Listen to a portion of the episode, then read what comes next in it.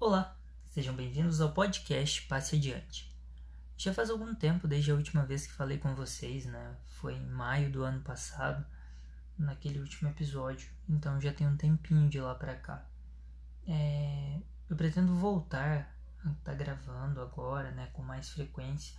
Não vou manter a, a minha fala de que será um episódio por semana, acho um pouco difícil, mas vou tentar gravar pelo menos um episódio dois episódios no mês, né? Um a cada 15 dias.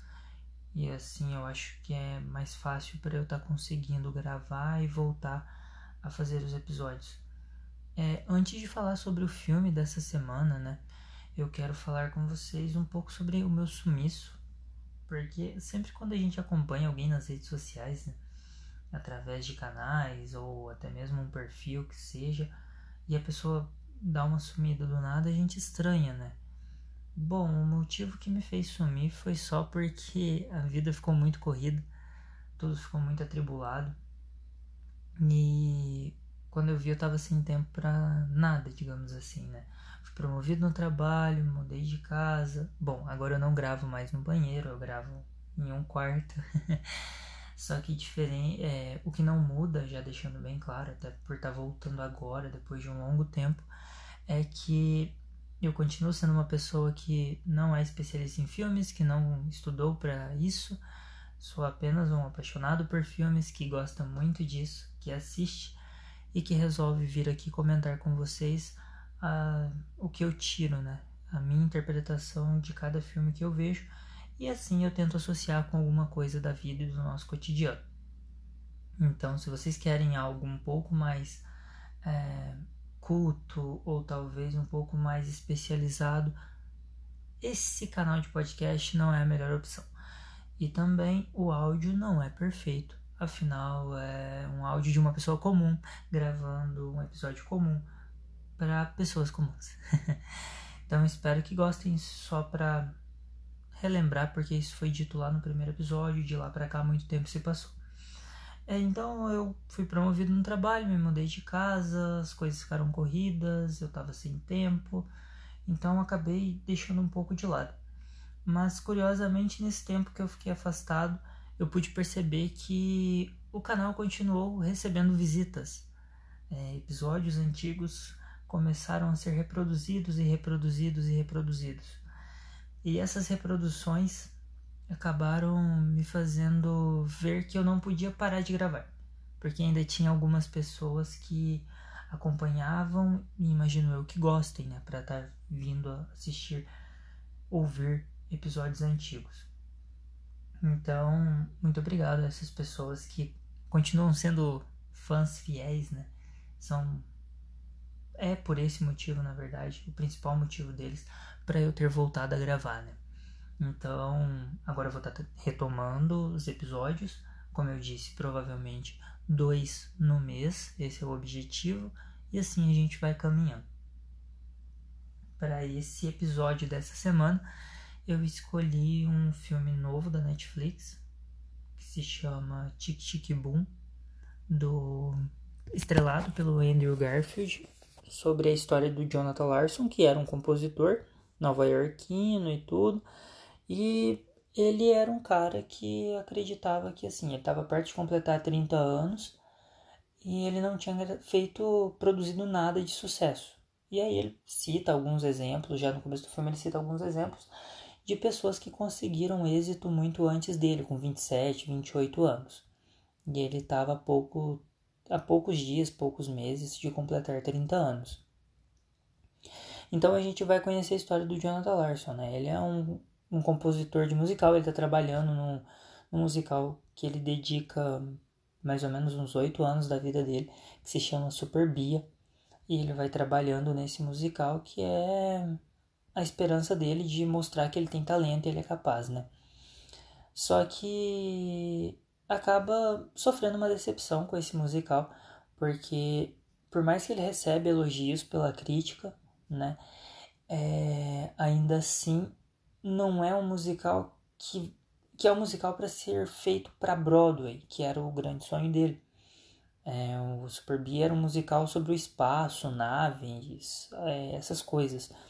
E a meio que a agente dele diz que isso não vende, né? Que ele devia, o que ele deveria fazer é comece de novo, produza, a gente apresenta. Acabou, produza de novo, apresenta. E isso foi meio que um choque para ele. Ele imaginava que aquilo ali era o, a construção dele e então tava tudo certo. Só que não, né? Deu tudo errado. Tipo, foi um bom musical, mas ele tinha que continuar produzindo. Então, depois de sofrer essa decepção com o musical Super Bia, ele decide escrever Tic Tic Boom, que é o musical que inspira o filme, né? Que é o nome do filme. É, e, e, esse Tic Tic Boom conta a experiência dele, né? Da, da produção do Super Bia, as coisas que ele passou. E ele escrevia coisas sobre a, a homofetividade, a AIDS, que era algo muito predominante naquela época, e coisas assim corriqueiras do dia a dia. Era esses temas que ele utilizava nas produções dele. E ele tinha muito talento. E muito embora ele talvez não ele sentisse isso, mas ainda não se sentia realizado por não ter produzido algo grande, né, antes dos 30, ele ele era muito talentoso, tanto é que ele é o autor do musical Rent, muito famoso, que foi o, uma, uma obra-prima. E ele estava com 34 anos. Ele já tinha escrito a Super Bia, já tinha escrito é, o Tic Tic Boom, que é o que originou o filme. E o Rent ele escreveu, com, ele terminou com 34, estava no ensaio geral, quando infelizmente ele acabou falecendo. É, ele faleceu com 35 anos e ele faleceu no, no dia do ensaio final da peça. Então ele acaba morrer sem ver a peça dele estrear e consequentemente meses depois a peça dele estaria entrando na Broadway, que era o grande sonho e infelizmente ele não conseguiu ver isso, né?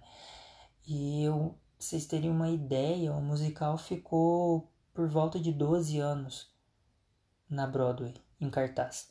Foi muito tempo. E, infelizmente ele não pôde ver isso, né? E curioso que ele foi entrevistado um pouco antes do, do musical, né, da, do Rent, e ele falou, olha, eu sinto que é, eu tenho muito pela frente como na carreira, né, de compositor.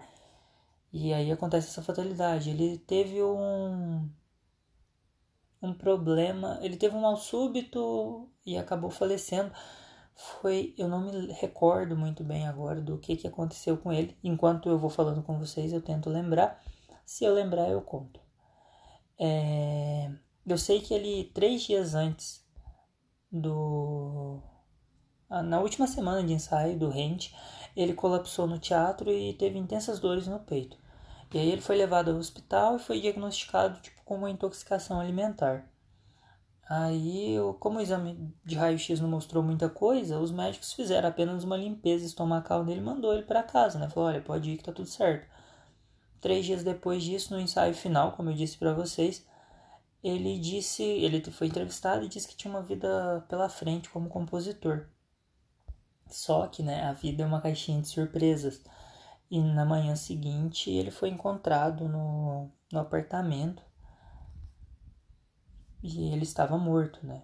E agora eu tô tentando lembrar o que, que aconteceu. Bom, é, deixa eu ver. Lembrei. Uma autópsia revelou que ele morreu por uma lesão na artéria aorta, que leva sangue para o coração. Há quem diga que a lesão poderia ter sido causada pela não diagnosticada síndrome de Marfan, que é uma desordem genética que afeta os tecidos cognitivos. E aí ele faleceu aos 35 anos. Então, assim, ele acreditava no potencial dele. Embora depois do, da decepção com o Superbia ele pense em desistir, né? Aí entra aquela coisa, né? O amigo, coisa que a gente vê no filme, que o amigo incentiva, fala que não, Jonathan Larson só existe um, você não pode desistir. E assim ele, ele resolve continuar lutando e tentando. O que me chama a atenção pro filme, eu fiquei entre ele e o Não Olhe para Cima, né? Que vem fazendo muito sucesso aí nesses últimos dias é, entre os dois para falar. E eu acabei escolhendo o, o Tic Tic Boom porque a mensagem que ele traz eu acho que se comunica com nós no dia a dia. É, até que ponto a gente deve acreditar em, em si mesmo, né? Até que ponto nós devemos acreditar nos nossos sonhos e lutar por eles ferrinhamente, como fez o Jonathan Larson. E, bom, quem sou eu para dizer que quando vocês devem desistir ou quando devemos desistir de alguma coisa? Eu acho que isso é uma pergunta muito pessoal e que se alguém a fizer, se você, caro ouvinte, estiver fazendo essa pergunta, né, sei lá, sobre uma carreira profissional, sobre o emprego atual, sobre o, o futuro, é uma pergunta que infelizmente ou felizmente só você pode responder. Mas o que eu queria comentar sobre isso é que, não sei, eu acho que às vezes a gente tem que fazer escolhas, né? Falando eu, Elder, pessoalmente, assim.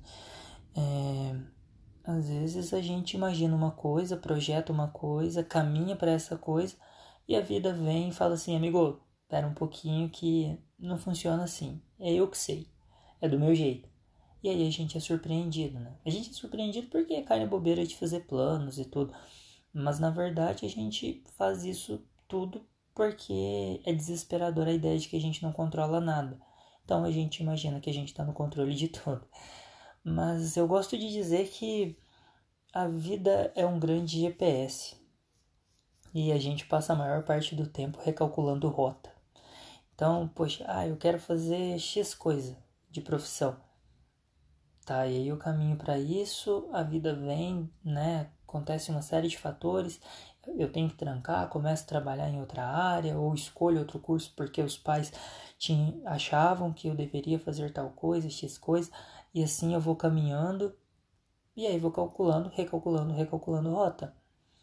Dando meu exemplo, eu me formei para psicologia, sou psicólogo, atendo, né? Mas trabalho fora da minha área.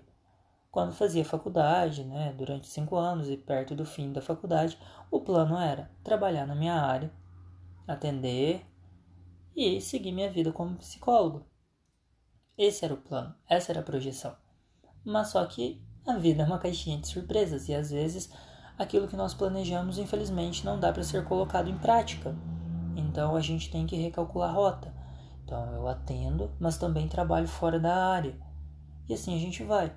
Às vezes as pessoas entendem que isso é uma forma de poxa, mas é formado, não vai trabalhar na tua área.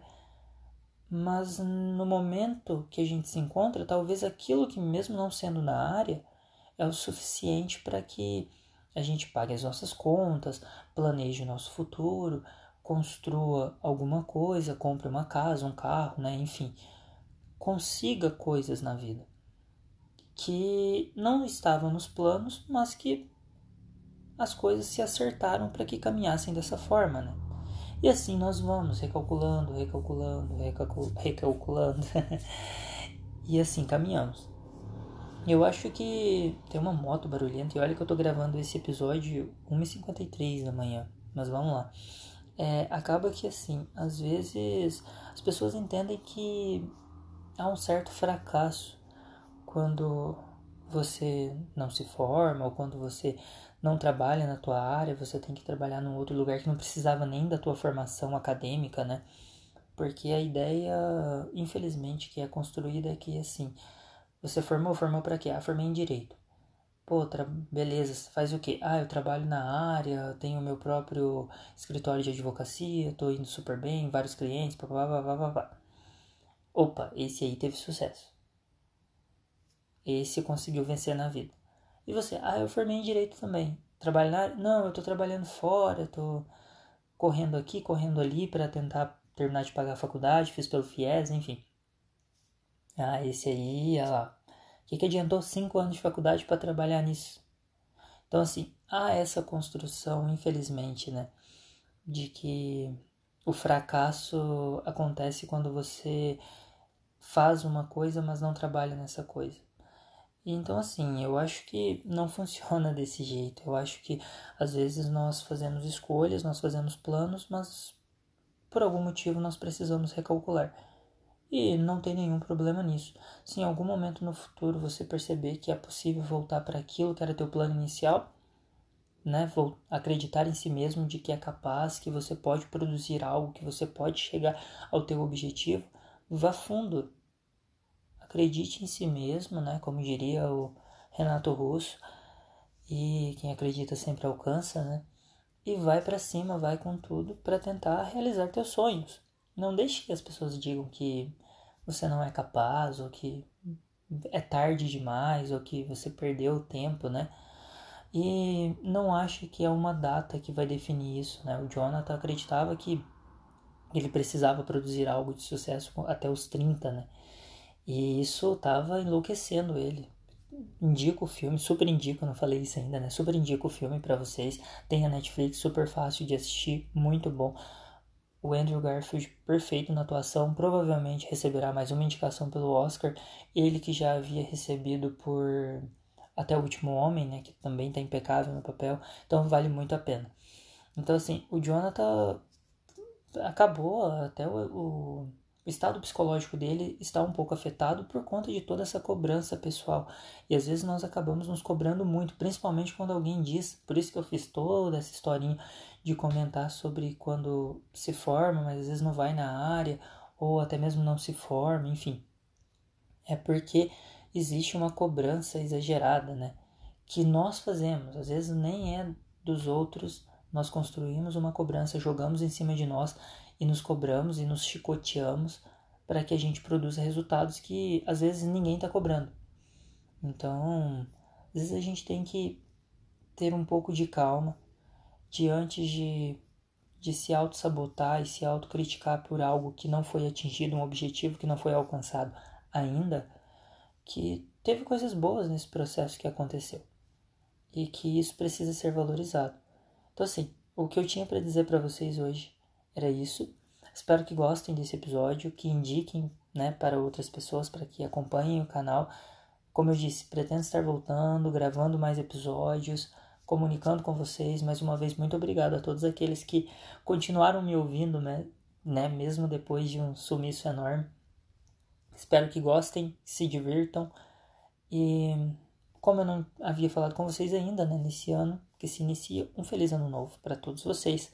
Que seja um ano muito bom, de muita paz e que essa maldita Covid passe logo, né? Mas enquanto ela não passe, enquanto ela não passa.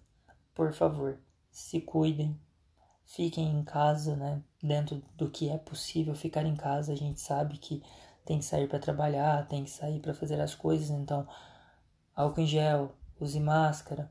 Se não se vacinou ainda, vão se vacinar. Se já se vacinou, parabéns.